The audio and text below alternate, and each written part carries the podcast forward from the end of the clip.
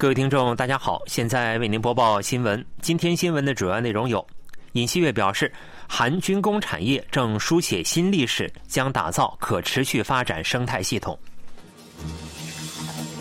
韩美日构筑危机应对热线机制；韩国外交部表示，韩美就尽早建立北韩人权磋商机制达成共识。以下请听详细内容。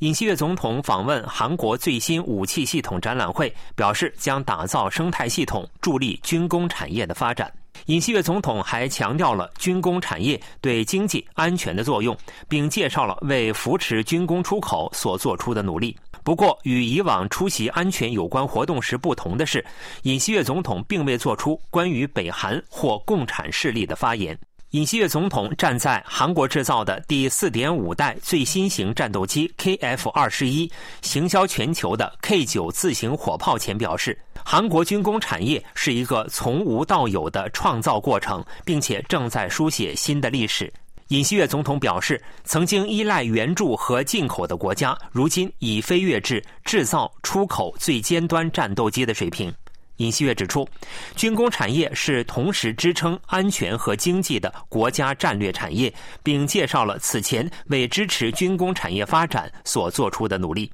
尹锡悦介绍说，总统室国家安全室新设了负责军工出口的组织，每逢首脑外交活动，均致力于推动军工出口。尹锡悦还表示，今后将打造产业发展生态系统，并提供支援，新设太空航空厅，助力航空太空产业腾飞，提高产业的国际竞争力。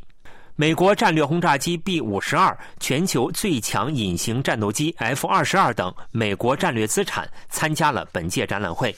韩军 F 三十五战斗机最新导弹防御系统等韩国型三轴体系也亮相展会。这些武器均为韩美应对北韩核岛威胁的核心战力。不过，与以往出席类似活动时不同的是，尹锡悦总统并未提及北韩或共产势力，仅表示通过活动可确认韩美同盟压倒性的力量。尹锡悦总统还强调了军工产业的重要性和提供支援的决心。总统室曾在首尔江西区厅长补选结束后表示，今后将重点关注经济等民生问题，而非政治理念。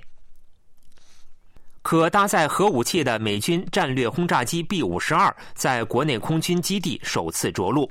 B 五十二此前曾多次在韩半岛上空与韩国空军进行联合军演，但在国内空军基地着陆尚属首次。首尔国际航空航天暨军工业展览会十七日起举行，韩国国产超音速战斗机 KF 二十一首次对外亮相。被誉为当今全球最强战斗机的美军的 F 二十二也参加了本届展览会。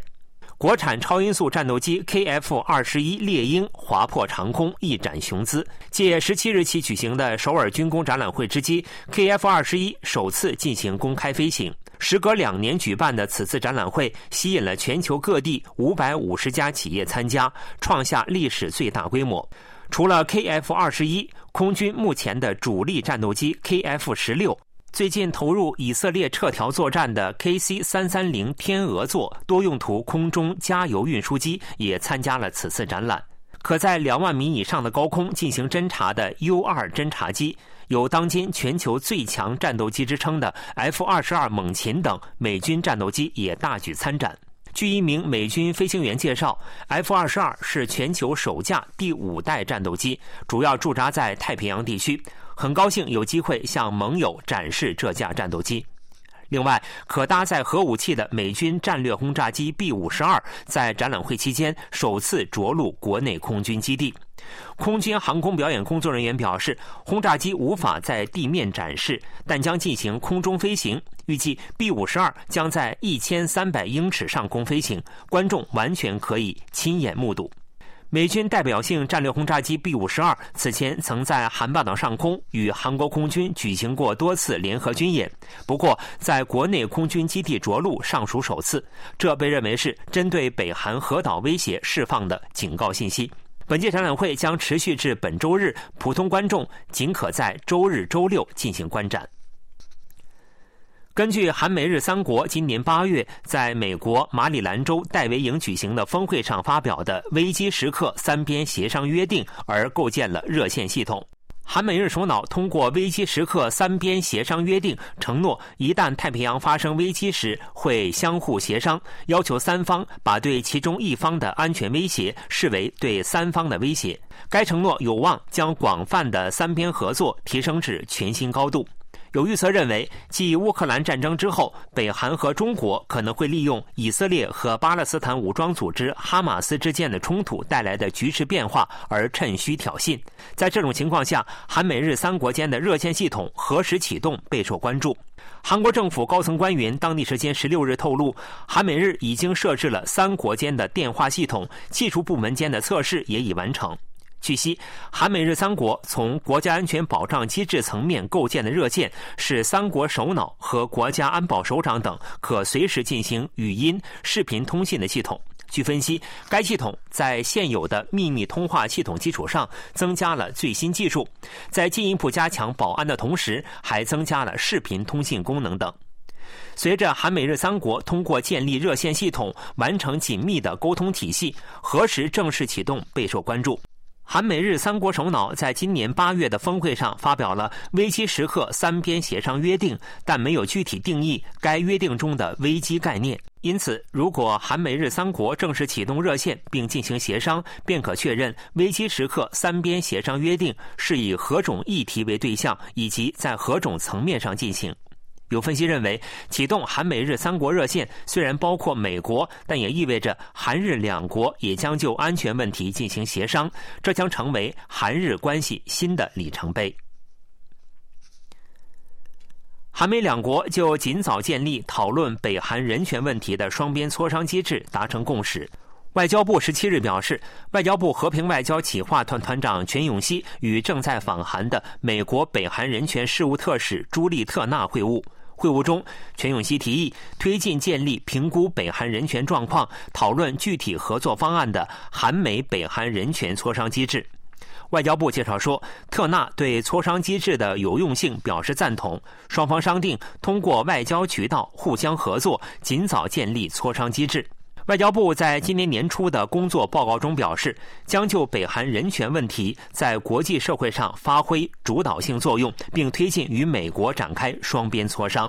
另外，全永熙对特纳的正式就任表示祝贺，并表示双方能够为加强对北韩人权问题持相似看法国家间的合作，并加强问责力度的合作。特纳表示，将与韩国政府、国际机构、市民团体等展开合作，推动北韩人权的改善。全永熙还就近期中国强制遣返脱北者的媒体报道，重申了韩国政府的立场，指出依据人道主义原则，脱北者应前往本人希望的地区。北韩在联合国重申不放弃核武器的原有立场。北韩常驻联合国代表处一等秘书金仁哲当地时间十六日在美国纽约联合国总部举行的联合国大会第一委员会上表示，只要帝国主义者的核武器存在，就不会放弃或改变当前拥核国的地位。金仁哲还强调了最近北韩将核武力提升政策明确写入宪法的事实。当天，各国外交官对北韩开发核武器表示担忧，并敦促北韩展开无核化对话和谈判。但北韩否认了无核化的可能性。金仁哲还提到了韩美两国根据尹锡悦总统和美国总统拜登签署的《华盛顿宣言》举办核磋商小组会议仪式，称美国正对北韩发出核战争挑衅。韩国常驻联合国代表处参赞金圣勋指出，北韩数十年来执着于开发核武器和导弹，并持续进行史无前例的挑衅行为，违反了联合国安理会决议。金正勋还指出，北韩应放弃开发核武器和弹道导弹，回到对话桌。金正勋就北韩最近公布可根据自主判断随时对韩国进行先发制人式核打击的原则表示，这是以核武器威胁其他国家的不负责任的行为。日本代表处也表示，北韩的核武器开发和弹道导弹挑衅令人十分担忧，国际社会应团结一致，以全面、可验证、不可逆转的方式销毁北韩的核武器。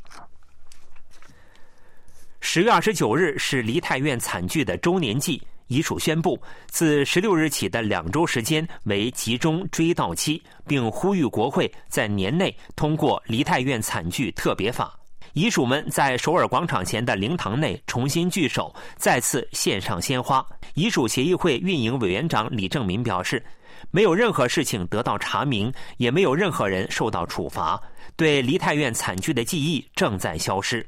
遗属协议会和市民对策会议宣布，十六日至二十九日为梨泰院惨剧周年祭集中追悼期。这一期间将每晚举行祭奠仪式，并通过纪录片试映会、青年对话聚会等活动与市民一同度过。一名幸存者表示，已经习惯了独自承受，社会完全没能做到应该做的事，请不要遗忘我们。遗属们还多次敦促国会通过梨泰院惨剧特别法。今年八月，特别法作为快速通道法获得国会行政安全委员会通过，但是法制司法委员会仍未进行审查。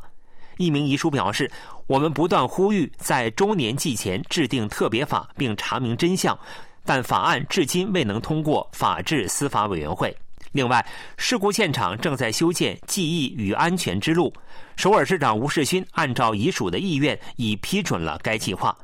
不过，吴世勋表示将尽可能的引导遗属自行拆除灵堂。新闻播送完了，是由于海峰为您播报的，感谢各位收听。